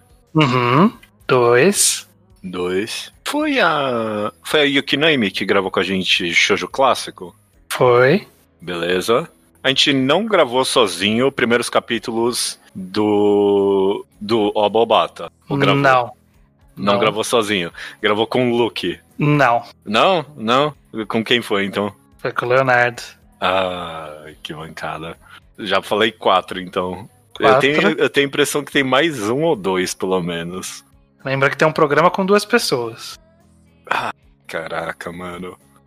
Foi o último, inclusive, o último primeiros capítulos que a gente gravou. Nossa, eu não teria a mínima ideia de qual é, não. O último que a gente É gravou um na. que você relembrou há pouco tempo. É, então, Hum. na minha cabeça, eu ia falar, o último na minha cabeça é o primeiros capítulos que a gente fez seis primeiros capítulos. é? Isso. Ok, que eram todos os, os seis mangás no- novos da Shonen Jump. Eu não tenho a mínima ideia quem gravou esse. Eu suponho que seja o clássico aí, Luke Iso, né? Bocha e Luke. Bosch e Luke, ok, beleza. Então foi cinco agora que eu já nomeei. Uhum. Sexto. Vai, eu desisto agora. Eu não vou, não vou conseguir tirar de cabeça, não. É diz aí. sexto e faltou só Alice. Alice gravou um primeiros capítulos com a gente? De De que? horror, terror. Ah, é verdade. Esse é um bom primeiros capítulos. Esse é, um É. bom primeiros capítulos. É. Aí. Muitos hein? nomes que passaram pela história do Ao Quadrado, olha aí. O, o, o nome mais é, que eu fiquei. Ah, nossa, é verdade. Que você, quando você começou a lista ali foi o Ichiro. Eu, ah, nossa, é verdade, a gente entrevistou a pessoa uma vez. exatamente, exatamente. Eu só não, não dá pra dizer que ele foi o único que tinha o nome dele no podcast, porque nos primeiros que teve convidado a gente pôs o nome da pessoa também. É, a gente, Pôs um feat. Essa ali. péssima ideia. É, pois é, foi péssimo. Mas é, foi, é passado, Hum. seguimos em frente. Faz parte da história. Faz parte da história. Beleza. Bele- Esse foi o quiz. Excelente quiz, estranho. Eu, eu, eu gostei dele. Eu achei Improvisado divertido. aqui. E foi improvisado mesmo. Uau. Beleza. Beleza, beleza. A 33 música. pessoas. Esse, esse foi a maior surpresa pra mim. 33 pessoas. É muita bastante. gente. É muita gente mesmo.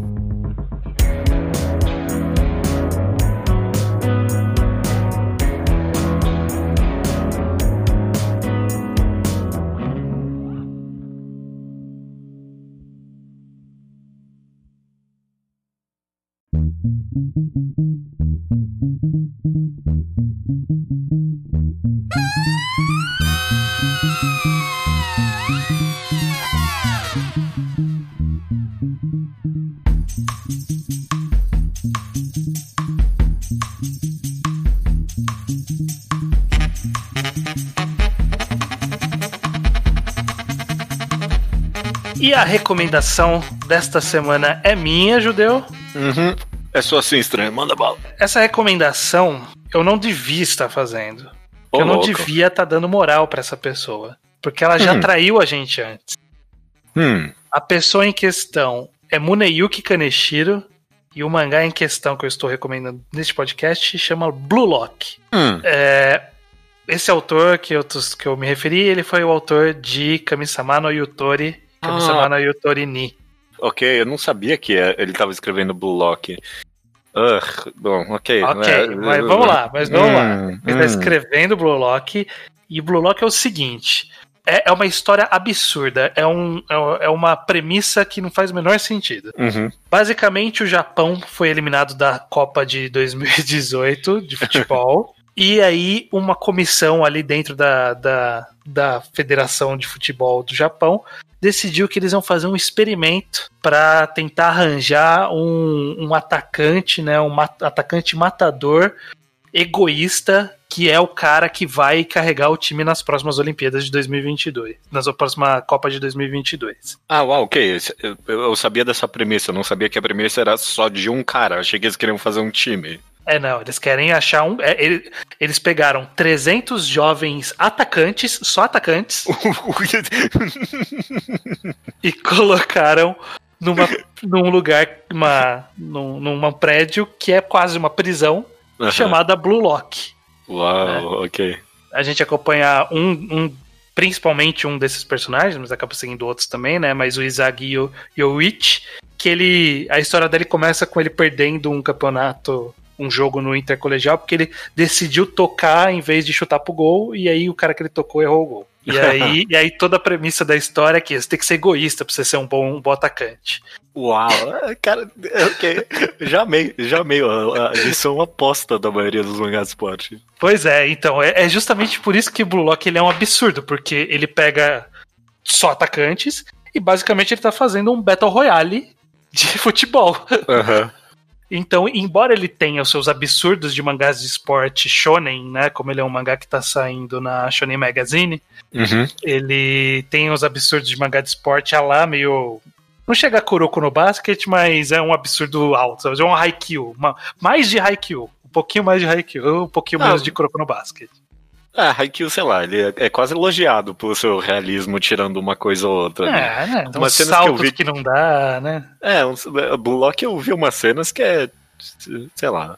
Não, Eu- eu são, diria- efe- são efeitos visuais. São mais efeitos visuais do que alguma coisa impossível que a pessoa fez. Ah, ok, beleza, beleza. É, e basicamente é isso. Então ele tá nesse. co- Como ele é um mangá de esporte, ele tem disso.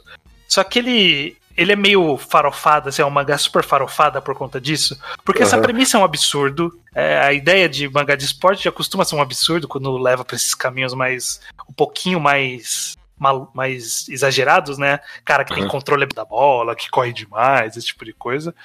Então, qualquer tipo, qualquer é- mangá de esporte é uma sus- suspensão de descrença para começo de conversas. Tipo, a ideia de que, ah, não, tem, tem 50 times no Japão inteiro. Tipo, qualquer coisa, sabe? Qualquer mangá de Sim. esporte exige uma boa suspensão. Então, ele já. Ele é uma farofada. Uhum. E ele se assume assim. Eu, eu acho que essa é um- uma das grandes vantagens de Blue Lock. Que ele não tá tentando causar algo muito muito absurdo. Tipo, Uhum. muito muito diferente. Ele, ele tá fazendo, ó, eu, eu fiz uma premissa absurda. Esses caras querem só fazer gol, então, tipo, é só atacante. E, e uma hora tem que fazer, logo no primeiro arco, tem que fazer um time de do- 11 pessoas, só que todo mundo é atacante. Aí fica Sim. nessa de caralho, aí, como que a gente faz? Todo mundo é atacante aqui, caralho. Ele, ele traz umas, umas ideias muito doidas de que, porra, que absurdo que o Japão ia gastar essa grana pra fazer essa, essa construção gigantesca com 300 pessoas que não podem ver a família pra jogar futebol. Arranjar criar só um Copa. atacante, não um time de futebol. Exatamente. um atacante. Então é isso. Ele, ele tá fazendo o, o autor que fez um mais ou menos um mangá de sobrevivência, né? No Kami-sama no Yotorini. Aqui ele tá fazendo um meio que é, mas voltado pro esporte. Então, ele, ele ainda não degringolou. Eu, eu sempre fico com o pé atrás, mas eu tô achando que ele não vai degringolar, porque ele já estabeleceu muito a loucura e ele tá sempre rodeando esse nível de loucura, de Uhum. absurdo. E Não E vai eu virar, sei lá, Prince of Tennis. Sim, é, não vai virar. E, e, e ele tem que trabalhar vários personagens aí, né? Pra criar a tensão de que né, o nosso protagonista pode não ganhar, né? Tem que ter outros caras fodões. Está aparecendo outros caras fodões e faz sentido eles estarem ali, eles estão avançando, outros estão caindo. É, e- tá interessante, tá interessante. Os scans eles estão bem no começo ainda, estão no sexto volume. De nove, ele tem poucos volumes, é um mangá relativamente recente, começou a sair no 2018. E, e eu acho que, tipo, é, é um, um mangá que é divertido você acompanhar, sabe? De, Uhum, de- uhum. da- daquele de caralho, que, que, que- absurdo isso, Uhum. sabe? Como que esse Pegar e cara postar- fez três gols em um, em um capítulo? Postar uma página no Twitter ali, né? Sim, exatamente. Então, ele é uma experiência, é uma experiência legal de, de fazer. Eu acho que as pessoas vão. Quem, quem começar a acompanhar vai ter essa experiência interessante também de. Caralho, que absurdo que ele vai meter agora, sabe? E- Ele não é genial, porque algumas das viradas eh, são meio telegrafadas. Uhum. Então, tipo, teve. No arco que eles estão agora, teve um negócio que o cara falou: ó, tem essa regra aqui, e tem. E se acontecer isso aqui, vai, vai ter essa outra coisa, tá? Mas você não quer que aconteça essa outra coisa. Aí eu falei, ah, beleza, na hora que ele falou, é claro que vai acontecer outra coisa. Eu não teria falado. Senão eu não teria falado. Então ele é um pouco óbvio às vezes, mas ele tem algumas surpresas em alguns momentos. Então É. acho que é uma experiência legal. Eu, eu tô fascinado, porque esse autor já se provou muito capaz de fazer um Battle Royale e ele se provou muito incapaz também de fazer um Aham. Battle Royale. Ele tem as duas. as- as- Tá no meio termo ali até agora. É, E, é. e parece que B- Blue Lock é um meio termo mesmo. Parece que ele é isso mesmo. Então eu tô, é, é interessante. Eu, eu, eu tô sabendo de Blue Lock há um bom tempo, mas nunca tinha escutado uma recomendação dele. Então acho que talvez eu vá atrás mesmo.